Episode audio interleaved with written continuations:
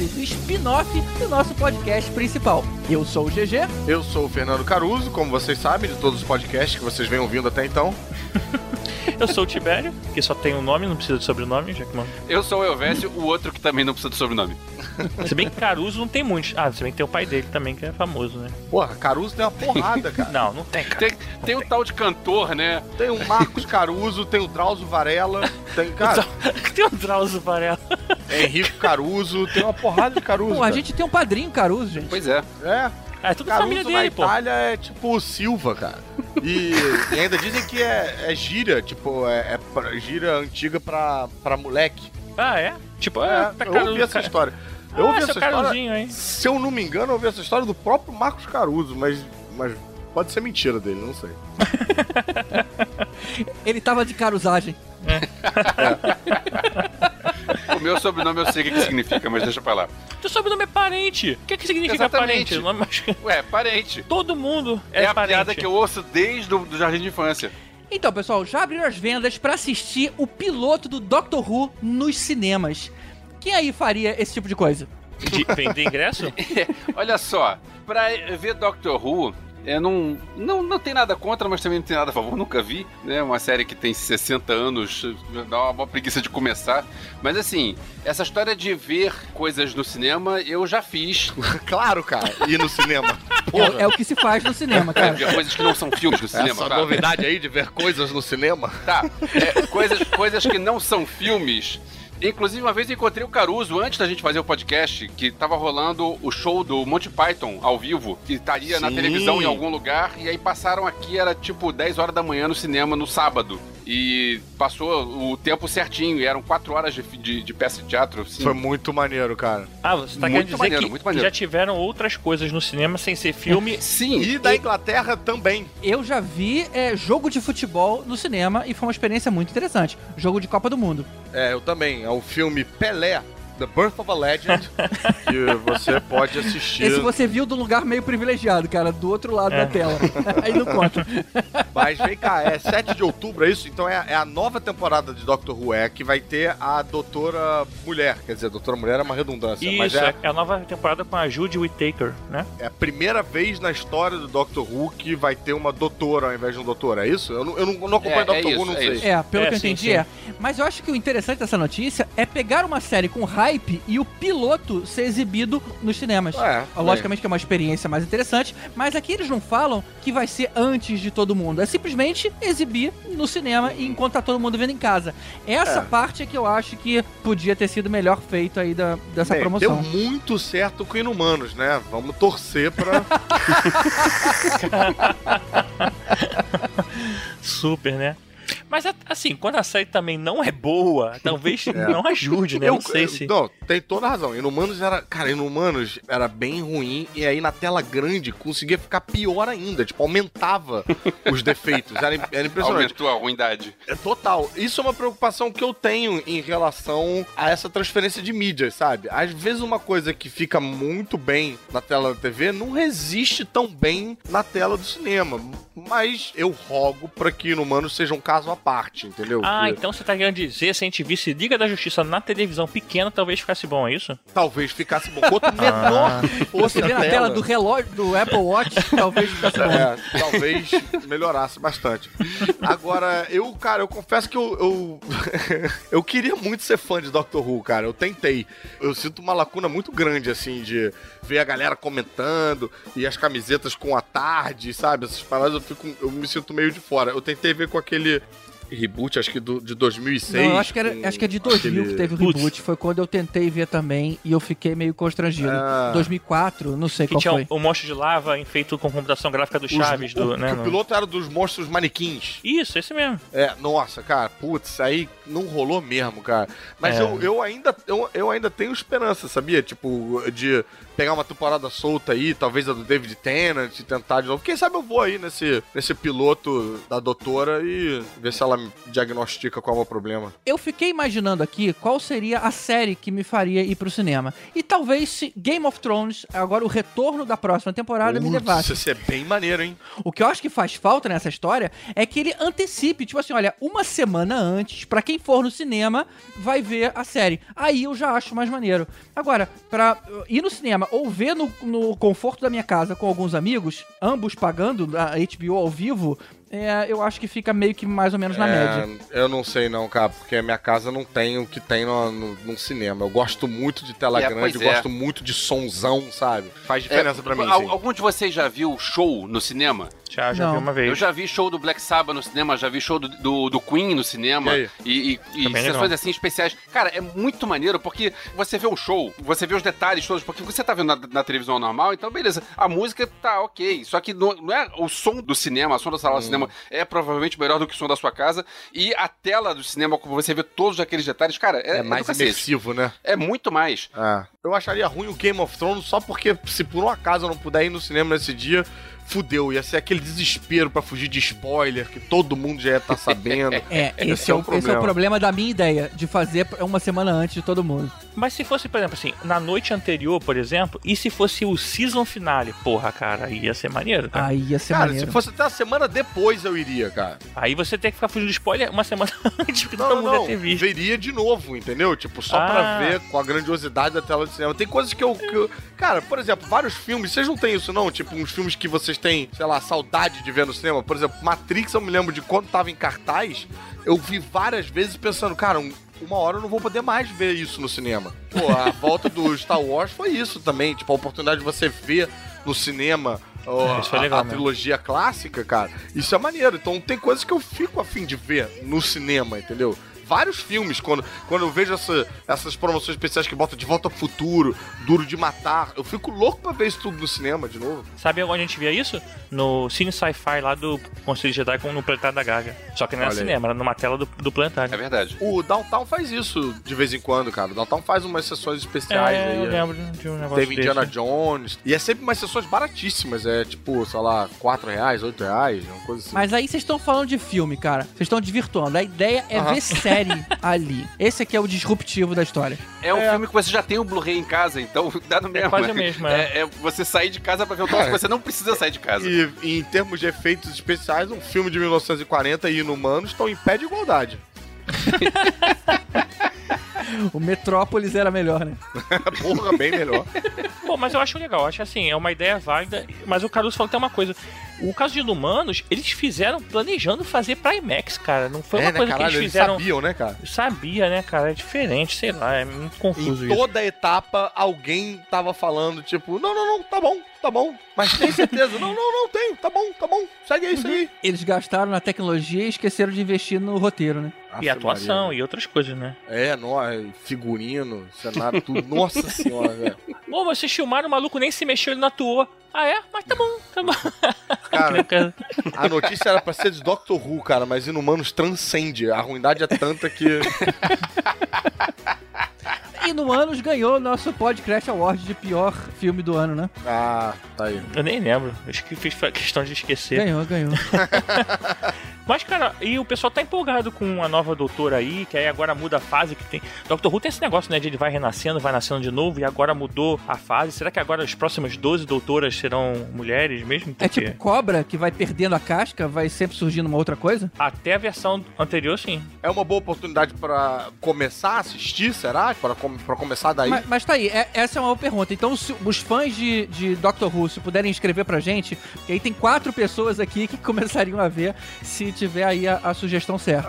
É. E poderia ter até um episódio depois, uma hora, hein? É, aí É, não, não né? vamos- não Aí, vamos é, prometer não muito, faz não vamos promessa. Será que chega tanto? Calma, calma. Não, mas olha só, tem, tem que fazer por merecer. A gente não tá falando que vai fazer assim de qualquer jeito. Vamos fazer se a parada for boa mesmo. Nós, o problema é que nenhum de nós tem conhecimento de histórico, né? Ia ficar na mão É. dos convidados esse. Rapaz, é capaz do Daniel Braga aparecer aqui nesse episódio de Responde Crash sem a gente ter chamado, só porque a gente tá falando de Doctor Who. É, é- O episódio vai ser ele falando inteiro sozinho, né? E sabe quem mais? A Adriana Mello, que desenhou o Doctor Who. O Ulisses Matos também, outro convidado recorrente nosso, é louco o Dr. Who, veio com a família toda. E sabe quem mais? O Mário Abad, só pela polêmica. Ah, então, já tem um time. A gente não precisa nem vir, cara. A gente pode fazer É, o... Boa. A gente gente junta, assiste. galera. A gente faz os podcastadores da Costa Leste, chama essa galera e entrega. A gente só faz a áudio e deixa eles conversando.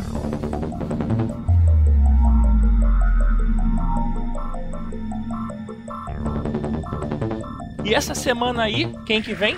Venom, cara. Caruso. Quem que Venom? Quem... Vem Venom. Caruso, você viu o trailer de Venom? Você que é trailer fóbico?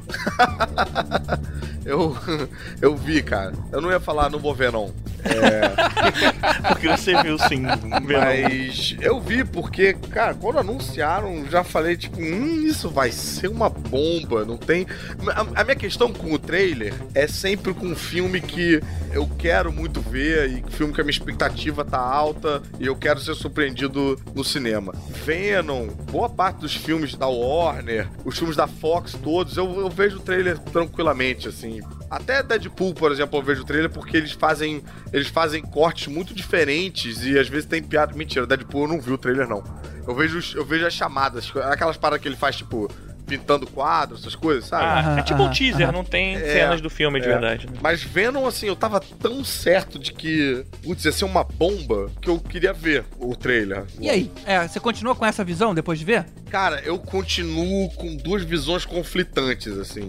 Eu tenho certeza de que vai ser uma bomba, mas eu tô afim de ver. O trailer me deixou empolgadinho, assim. Eu caí sabendo que eu tô caindo, sabe? Meio mulher de malandro. É tipo o rato que vê a ratura lá, mas fala, porra, mas é queijo, né, cara? Porra, é bonzão queijo, né? Tipo, não, eu acho que dessa vez eu consigo pegar o queijo antes de. Lá vou eu escorregar nessa casca de banana É. de novo. Cara, eu, eu, eu demorei um tempão pra ver esse trailer. Você viu agora, né, cara? Durante essa gravação aqui, enquanto a gente tava conversando. Eu vi agora, pois é, só vi agora por exatamente por causa de vocês. Mas eu vi muita piada sobre, sobre esse trailer. Eu cheguei a ver piadas comparando o Venom com aquele dragão do Como Treinar Seu Dragão. E é, piadas assim. Que sacanagem. Igualzinho. Eu, eu- eu já sabia a cara do Venom por causa disso, aquela cara com olhinho fofinho, né? Não, não, peraí, peraí, peraí. Talvez você tenha visto o trailer errado, porque eles, eles botaram um olhinho no Venom. Eles botaram. Tem uma série de Sim, gifs botei. que eles botaram, tipo, olhinho de boneco, sabe? Tipo aquelas bonequinhas que tem um olhinho que, se você sacode, a íris balança. Eles botaram. Não, é só pro Elvis Cara, saber que acha isso pra gente, cara. Vamos colocar isso aqui no, no post. Que esse não é o trailer oficial, eu quero. O trailer com olho não é o trailer oficial? Ó, no que eu vi, não tinha. Então, então eu vi o trailer errado. Ai, meu Deus do céu. Talvez você tenha visto o trailer melhor. Eu Talvez queria essa fazer uma mais pergunta engraçada. sobre o Tom Hardy.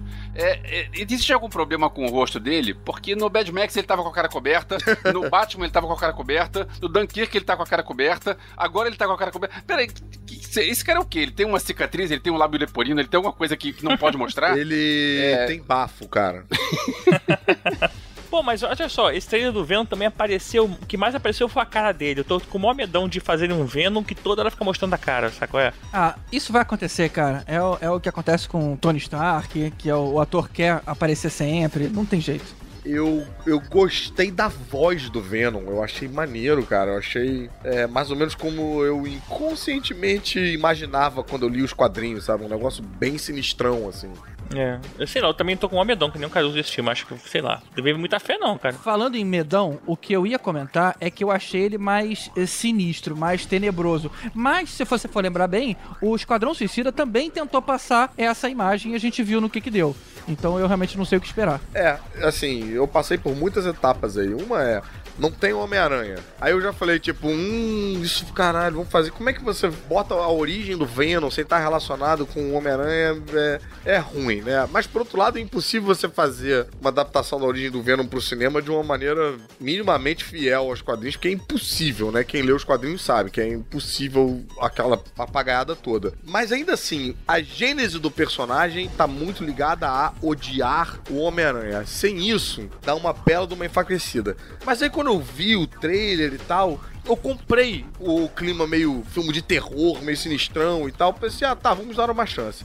Aí já anunciaram que ia ter Homem-Aranha nesse universo, de novo. Tipo, voltaram atrás com isso aí. Que ele tava, assim, que ia ter uma. Ou aparecer no fundo. algum- Aí eu já fiquei puto novamente, entendeu? Mas avisaram isso pós-compra da Fox pela Disney? Pós, pós Guerra Infinita. O que é pior ainda, entendeu? É. Porque se o Homem-Aranha morreu e aí no filme do Venom ele tá morto, caraca, bolação, entendeu? É, faz sentido. Agora, né? se ele morreu em Guerra Infinita e aí aparece qualquer coisinha só por aparecer no filme do Venom, aí tem cara de decisão meio Warner, sabe? De executivo festa do Piro Maluco correndo.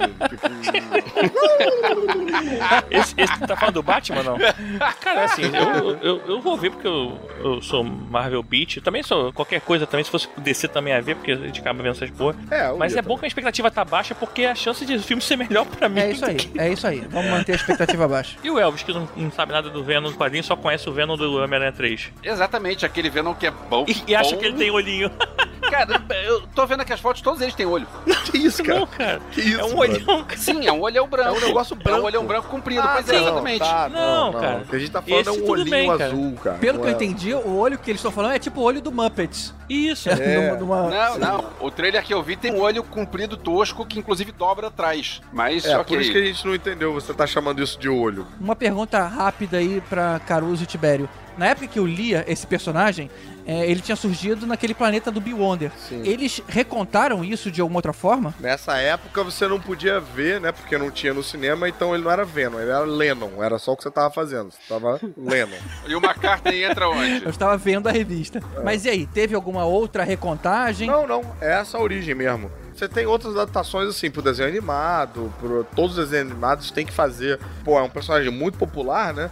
Então todos os animados têm que fazer uma origem que você não tem como fazer com Guerras Secretas, né? Mas a origem continua sendo essa, Guerra Secreta. É, mas nesse caso, assim, eles vão fazer a origem do simbionte chegando de outro planeta e tal, e aí É. vai cair no laboratório, aquela parada toda assim que, tipo, acho que eles vão tentar ser fiel, só que sem Homem-Aranha.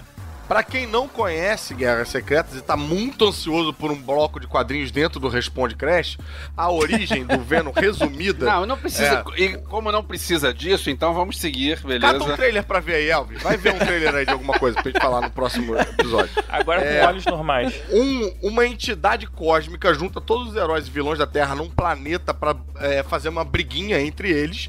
E aí, no final dessa porradaria toda, o Homem-Aranha tá com o uniforme rasgado, passa por algum outro herói que fala, tipo, "Oi, vem cá, onde é que você consertou o seu uniforme? Ah, tem uma máquina ali atrás. É só você pensar que ele materializa o seu uniforme. O Homem-Aranha chega lá.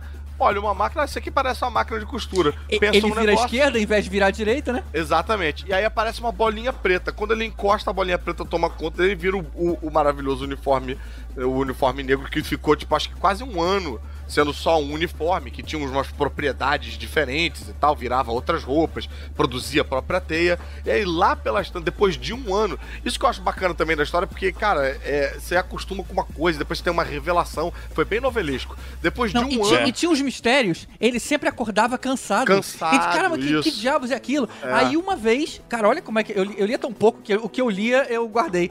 Teve uma história com o Kraven e o cara fala: Ué, eu sempre achei que a aranha, do, a teia de aranha do, do Homem-Aranha era sintética. A gente, caramba, como assim? Aí logo na edição seguinte a gente soube o É. que, que era. E aí o- ele descobre que o que ele achava que era um uniforme, na verdade, é um alienígena que se alimentava da adrenalina dele.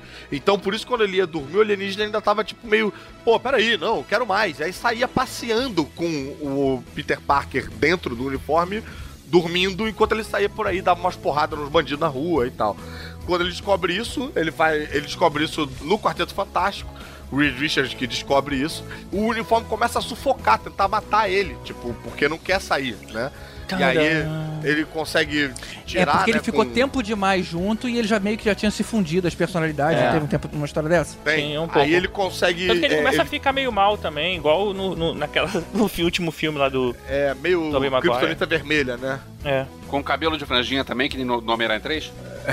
É, não, isso foi uma licença poética aí. Ele dançava, inclusive. Ele saía de noite pra dançar com o Homem-Aranha, né? Do seu querido Sam Raimi, tá, Elvis? Você não tem direito de sacanear isso, tá, Elvis? Por que não? Cada vez que você sacanear isso, diminui a possibilidade de a gente fazer é, Evil vs. É, Ash vs Evil Dead, tá? Porque foi o seu diretor que fez isso aí. tá? Então tenha em mente. Tenha isso em mente. Tá, tá, Mas- tá. Aí o Richard descobre que ele tem uma fra- que ele tem é, fraqueza com ondas sonoras, consegue tirar o uniforme, o uniforme fica preso um tempo no Quarteto Fantástico, escapa e vai parar no Ed Brock, que é um, um jornalista que odeia o Homem-Aranha por conta de ter feito uma matéria sobre o Devorador de Pecados, expondo que o Devorador de Pecados era um determinado fulano de tal, mas o Homem-Aranha prende ele, descobre que era outro fulano, e aí o, o Ed Brock cai de em desonra. né? E antes disso, o Ed Brock fez Dead 70 Shows. É, não, isso também é outro, o Ed Brock também é culpa do Sam Raimi, não vamos misturar as coisas. Aí, o simbionte que tava lá na igreja, sei lá porque, e o Ed Brock que também tava lá na igreja rezando pra Deus castigar o Homem-Aranha, eles se juntam. E aí, o, O cara tá rezando tudo errado, né? é, todo errado. O simbionte odeia o Peter Parker e o Ed Brock odeia o Homem-Aranha. Então junta o ódio dos dois. E agora ele sabe, o Ed Brock sabe a identidade do Homem-Aranha. Ele é. É. bem mais forte que o Homem-Aranha. E o uniforme não dispara o sentido de aranha do Homem-Aranha. Então, cara, é uma gênese de vilão, assim, incrível. Eu, quando era moleque, eu me cagava de medo quando aparecia o Venom na revistinha, sabe? Porque era um vilão muito impossível de você combater.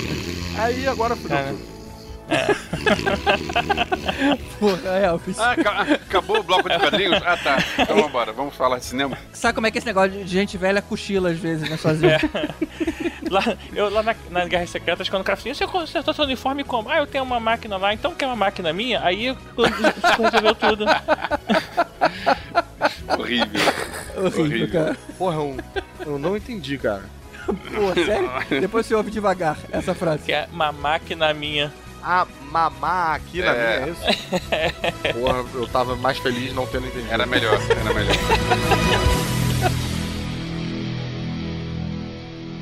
Now, here comes the music.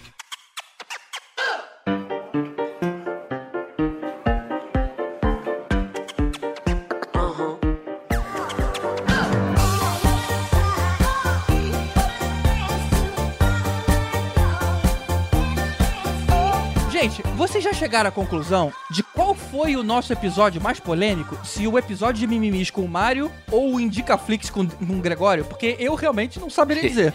Ou o The Last Jedi. Cara, não, esse, esse tá, tá brabo, porque o.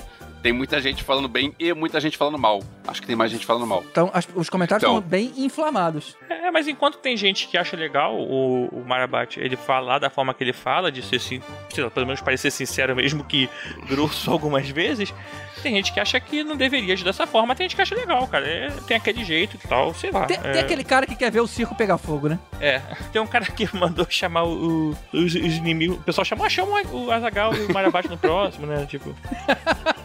Só que não avisa pra ninguém, não sei o que. É, Cara, eu, eu conheço o Mario já tem um tempo, ele é assim, sabe? Ele, ele tem esse jeito meio assim. Então, então, Então vai lá. É, então tá, olha o só. e-mail aí, cara. Eu vou, vou, vou catar o e-mail aqui da Patrícia Giovanetti. Na verdade, não foi e-mail, ela escreveu lá no site. O debate tá bom. Logo no primeiro dia já foram quase 100 comentários de gente xingando e gente é, elogiando. Bom, a Patrícia escreveu assim: Queria primeiramente dar os parabéns a todos que aguentaram o Abad. Rapaz, a pessoa tá precisando muito de um abraço. Ah, se fosse presencial, eu tinha dado um abraço nele, Patrícia, poxa. Segundo, dizer que é pro GG se comprometer a não faltar mais ao trabalho principal, que é o podcastinadores. Levou advertência, hein? Tá bom, Patrícia, tá bom. Porra, GG. Acho que gosta de trabalhar, pagar dinheiro. Tem que trabalhar aqui, né? Eu quero ver quando é que a gente vai ter padrinho suficiente pra que isso aconteça de verdade. É uma boa. Olha aí. uma boa. Rapidinho, não dá nem pra cobrar isso da Patrícia, porque ela é madrinha nossa, né? É. Então, eu- mas eu Ah, posso falar você que tá ouvindo agora e não apadrinhou a gente ainda. Sobre o mimimi, acho que o principal problema é o esforço de convencimento que as pessoas fazem quando você tem uma opinião contrária a delas. Não há diálogo, Hum. debate, mas sim a minha opinião é certa e vou fazer de tudo pra você mudar a sua. Tá aí, interessante, né? Uma insistência, uma martelação, né? Exatamente, Tipo, não, é, não é argumento, é, é assim Martelo, e foi. É, eu não estou Não é dis- troca, né? É, é, eu não estou discutindo, eu, sou- eu estou apenas provando que eu estou certo. É por aí. aí ela continua, isso é um porre. Todo mundo tem o direito de gostar ou não de algo. mas também tem que ter o bom senso de que nem sempre o cara vai ser o público-alvo daquela parada. Muitas vezes, não é, né? Por fim, queria dar os parabéns aos Caruso. Olha, a todos os Caruzos. Por fim, queria dar os parabéns ao Caruso por tentar manter as coisas no controle e dizer que amei a Nádia Lírio. Beijo grande. Aê, mais uma fã da Nádia Lírio, É cara. verdade, a Nádia é uma Eu força. faço parte desse time aí também. É. Eu sou súdito da rainha da porra toda. Muito bem, vou ler aqui a mensagem do Bruno Pelmar. Ele escreveu o seguinte: Cara, gostei demais do episódio dessa semana. Assunto muito bom e bem oportuno, ótima escalação dos convidados. Concordo com algumas das opiniões do Mário Abad sobre como um crítico profissional deve escrever os seus textos na hora de avaliar um filme, barra série, barra animação, barra quadrinho, o que estiver avaliando na crítica. Enfim, dar opinião pessoal é outra coisa, pois na parte pessoal às vezes ignora-se os critérios técnicos em prol do gosto pessoal. Ah, eu quero dizer o seguinte, antes de continuar. Eu acho que não- os dois valem, cara. Não sei se ah, o fato do cara é, não avaliar a parte técnica é um problema, se a crítica dele for nesse sentido, né? Eu acho que o ponto é, é você dizer o que, que você tá avaliando. Uma coisa é você dizer, cara, a minha opinião foi essa, eu me amarrei e tudo mais. Agora, se você vai avaliar a obra, é, eu acho que você precisa passar por algumas coisas meio que obrigatórias, né? Sim, sim, desde que fique claro que você tá dando sua opinião e não falando sobre o a obra em si, acho que pode ter uma crítica que fale da sua opinião. Se eu lembro bem, o que o Mário tava reclamando muito são pessoas que avaliam, que dão opinião até muito bem dadas, mas dizem que aquilo ali é uma crítica ou vendem como se fosse uma Uma crítica. crítica profissional. né? Exatamente. Crítica E ele, profissional. e ele tava explicando que não, não é A isso. crítica pode ser amadora ou pode ser profissional. Eu acho que o Mario tava de mimimi, isso sim. Bem, ele segue aqui dizendo: Nádia novamente adicionando bons argumentos e comentários, só não concordo com ela sobre BVS. Ah, mas é como dizem, vivemos hoje a era dos mimimis, tudo é motivo pra reclamar, principalmente quando é sobre algo nerd. Tenho notado que é cada vez mais comum ver que alguns se comportam de forma extremamente intolerante e preconceituosa, sendo que deveriam ser mais tolerantes e mais receptivos com as coisas, já que passamos tanto tempo sendo colocados como os esquisitões, agora que é bonitinho se dizer nerd, estão sendo a mesma coisa que as pessoas que condenavam quem é nerd. É. É, Tá aí. Propôs uma Sorte que eu reflexão. nunca fui nerd, então isso é com vocês. Claro, Ah, claro, claro. não mete essa. Você também nunca teve mini- mimimi, É, não, bicho. Aquela tua foto com vários teclados e cabelo comprido é carteirinha de nerd pra entrar em qualquer lugar. Não precisa nem falar nada, não precisa nem abrir a É. boca. Mas tem uma coisa a dizer sobre o segundo parágrafo aí do Bruno, que assim, a gente, eu, eu até falo com muita gente, falo assim, cara, se você quer uma coisa igual aos quadrinhos, leia os quadrinhos, sacou? É? vão ter adaptações, vão ter mudanças, porque Ah, é verdade. é um universo paralelo, cara, também, assim, as pessoas também têm que ser mais, esperar coisas diferentes, porque se for muito igual, às vezes também não sei, você vai ver a mesma coisa que você já viu, será? Então, assim, acho legal às vezes ter umas mudanças, então... Eu tenho mimimis lá, como todo mundo, mas eu, eu, sou, eu acho que eu sou bem adepto a mudanças nesse sentido. Eu, eu tenho mixed feelings quanto a isso. Eu, eu gosto de mudança também. Eu acho que você precisa adaptar uma coisa, principalmente os uniformes, que são muito coloridos no quadrinho. Na tela de cinema não, não fica tão legal. Eu gosto quando eles estão mais sérios, mais sóbrios. Pronto, já veio o Agora- GG falar que tem alegria demais no cinema. Tem que diminuir isso aí. Tá muito Não, alegre, tá- muito divertido. Não. Vamos acalmando aí, sabe? Mas, mas para, eu acho que algumas coisas. Todo não- mundo de terno e gravata agora. Super-Homem, bota a gravata. Mas, por exemplo, quando você pega um filme, e eu já falei isso aqui de novo, Anjos da Lei, cara, que você coloca ele como galhofa, tipo assim, porra, por que que não colocou, então, um faz um outro filme com outros personagens, uma dupla do barulho de alguma coisa? É, não precisa queimar os meus, o meu querido Anjo da Lei lá de trás só por conta disso. esse, é, o- esse é o meu Mixed Feelings, eu acho que... Esse não é seu mixed feelings, esse é seu mimimi mixed feelings. Então tá aí, tá registrado meu, já que eu não participei. É verdade. E antes da gente encerrar, eu queria brindar aqui com vocês que a gente ficou em oitavo na lista do iTunes dos top 100 podcasts brasileiros, cara. Porra, olha que Aê! legal. Hum, Foi o, foi o lugar mais alto que a gente já chegou até hoje. High five aqui pra gente. Aê! Pô, sensacional. como ao topo. Pô, eu queria aproveitar pra fazer um, um- um jabazinho, então, dentro dessa onda de comemoração, que a, a Caverna do Caruso, no YouTube, entrou no, no- na seleção do Rio Web Fest. Tá ali como é, a possibilidade de ganhar voto popular. Então, se Olha, você legal. é ouvinte de podcastadores e por um acaso gosta lá do, do meu canal com o Ulisses e com o Studart, Caverna do Caruso, você pode entrar no, na votação do Rio Web Fest. Tem que procurar aí pelo, pelo Google. Que procurar o- o quê? Deixa de ser preguiçoso. Manda o link pra gente que a gente coloca aqui no post. ah, pode fazer isso, é? Então então tá. então vou fazer isso. É, porque eu já ia falar que fãs.4384ZWX. É... Faz o trabalho mas, completo.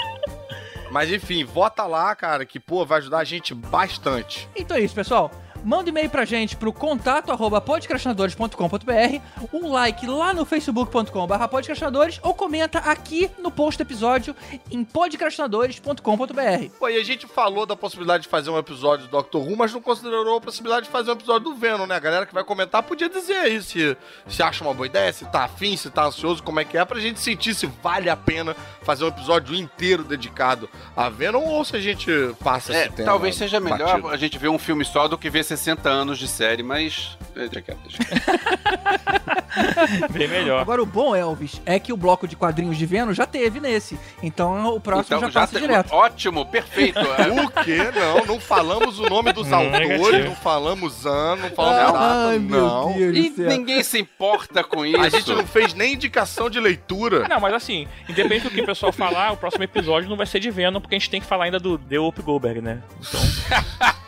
Essa, essa é bem easter egg. Quem pegar, pegou. Exatamente. Ah, não só a pessoa tem que pegar a referência, como tem que entender o inglês do Tibério. Essa tá bem difícil mesmo.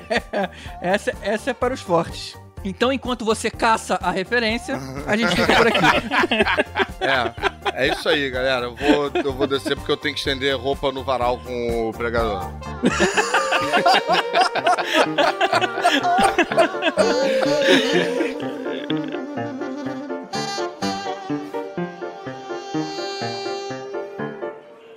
Well, that's it. Opa, opa, peraí, segurei que não terminou aqui ainda. Esse episódio já estava prontinho, embalado e etiquetado para ir pro ar, quando o Mario Abad pediu, através do Elvis, para ter um direito de defesa em relação às duras críticas que ele tem recebido, tanto nas redes sociais do Podcastinadores, quanto diretamente a ele. E é claro que a gente vai dar esse espaço. Vai lá, Elvis, todo seu. O nosso último podcast teve um convidado bastante polêmico, Mário Abad, e gerou um monte de discussões lá no site, é, gente defendendo, gente atacando. Isso tudo me deixou muito desconfortável, porque ele é meu amigo, fui eu que fiz o convite. A pauta foi ele quem escolheu, mas quem abriu o espaço fui eu. E ele foi bastante atacado por conta do resultado desse programa. Então ele pediu para poder dizer algumas palavras em defesa dele, para esclarecer alguns pontos importantes dessa história toda. Fala aí, Mário. Bem, gente, eu quero aproveitar o momento para falar que o James Dean, em 1953, no filme Vidas Amargas, ele quando conheceu o Raymond Massey, que ia fazer o pai dele no filme, logo no primeiro dia que ele conheceu, ele destratou muito o Raymond Massey e, e continuou destratando ele, sendo grosseiro, sendo babaca, durante as filmagens todas. Chegou um momento que o Raymond Massey chegou para o Lia Kazan, que era o diretor, e falou assim, não dá para trabalhar com esse cara. Aí o Lia Kazan, não, por favor, cara, esse cara ele é iniciante, ele não sabe, já estamos com o contrato assinado, estamos no meio do filme, eu não posso tirar ele. Eu peço a você que é um ator tão premiado, premiado na Broadway e tudo mais, que tenha paciência e guie ele durante isso. E o Raymond Messi saía da sala e chamava o James Dean e falava o seguinte, continua fazendo o que está fazendo, que está ótimo, o filme está ficando maravilhoso, sensacional, que eu preciso que essa relação de pai e filho seja horrorosa para o espectador. Então, isso é um caso do James Dean e tem dezenas de outros. Marlon Brando, no primeiro filme dele, na cena da manteiga, no Poderoso Chefão, tem centenas de exemplos. O próprio Jerry Lewis mesmo, que era um amor nos filmes, inocente, cativante, e a gente amava o Jerry Lewis, na vida real ele era uma pessoa irracível, difícil de trabalhar, as pessoas aturavam ele porque ele era genial nos filmes, e o cara chegou até a deserdar filho. Então a gente não pode confundir às vezes Mojica com Zé do Caixão, Didi com Renato Aragão, Jéssica Valadão, por exemplo, que era um canalha, machista, misógino, homofóbico nas telas, e na vida real não era. Ele chegava ao ponto de pedir para os jornalistas inventar histórias sobre ele para poder reforçar essa imagem das telas e ele vender nos filmes. Então, com esse começo, eu queria dizer o seguinte: eu sugeri essa pauta e o motivo era o seguinte: eu queria ser o mais agressivo, ridículo, ser o maior mimizento a ponto de causar ódio. E sabe o que quer dizer isso? Metalinguagem. E jogar a ideia que talvez o crítico seja o maior mimimi do que o fã já que o crítico adora se posar de sabe tudo, não aceita diálogo, entendeu? Não estou generalizando, que todo crítico é assim. Então, eu aproveitei esse programa, já que eu sugeri a pauta, para mostrar que o crítico era o pior de todos. E parece que funcionou, só que funcionou tão bem que vocês começaram a acreditar. E eu queria dizer o seguinte: as pessoas que não me convidam para fazer podcast é porque elas querem um fanático, que foi o que ficou famoso, foi o que as pessoas gostam, foi o que as pessoas odeiam, amam odiar, entendeu? É, inclusive, eu queria dizer que nos programas que eu gravei com o Jovem Nerd, 90% daquelas histórias histórias eram mentiras, eram invenções. Tipo, um copo caía no chão, a gente inventava que caiu um aparelho de jantar completo no chão. Porque é muito mais engraçado você aumentar do que você diminuir. E aquele personagem nunca teve a intenção de ser engraçado, ser uma glorificação daquela atitude. Aquele personagem sempre foi uma denúncia de grosseria, de homofobia, de, enfim, de várias coisas. Tanto que se eu fosse assim na vida real, eu não teria trabalhado. E trabalho é, nas empresas que eu trabalhei e continuo trabalhando. São empresas que são coletivas. Jornalismo é coletivo. Fazer cinema é coletivo. É uma equipe de 90, 100 pessoas. Ninguém gostaria de trabalhar comigo se eu fosse aquilo. Então aquele personagem era uma denúncia. E acabou que algumas pessoas entenderam que era um humor, não era humor. Era tipo assim, ser o maior babaca do universo para poder mostrar essa coisa do crítico babaca. E funcionou tão bem que as pessoas acreditam que a minha vida real é aquela. E eu pergunto, se vocês forem na internet, procurarem lá no meu Facebook, quantas fotos tem postadas minhas íntimas ou de família? Fotos de pais, irmãos, filhos, sobrinhos, primas, cachorros, gatos, papagaios? Não tem nada lá, sabe por quê? Porque lá sempre foi para mim trabalho. A minha vida íntima não é essa. Aí eu te pergunto, como é que você pode afirmar que eu sou machista homofóbico? E se eu nunca transei, por exemplo, com um outro homem? Se eu não transei com trans? Eu, eu, só posso dizer uma coisa: na minha casa tem muitos gays, muitas mulheres, e não é assim na nossa vida pessoal. Eu só que eu não vou ficar abrindo a vida pessoal dos meus familiares para todo mundo, que tem que fazer são eles.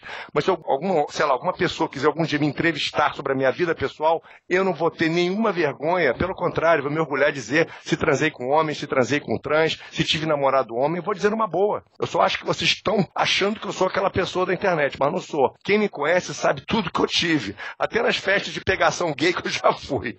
Então, se algum dia a pessoa quiser me conhecer a fundo, que ela me entreviste. E quando não quiser o mimizento da internet, que convide, estamos convidando o crítico Mariabade e não o personagem fanático. E aí vocês vão ver a diferença. Bom, então já que falamos do Fanatic, esquece Mariabade, já acabou Mariabade. Fanatic, se despede aí da galera.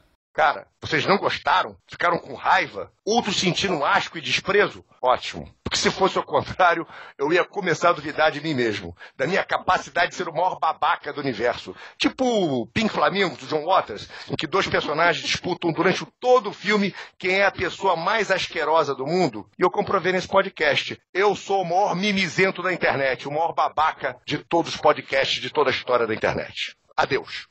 Então é isso. Direito de resposta dado. Agora podemos terminar. Well, that's it. Good luck. And keep on dancing.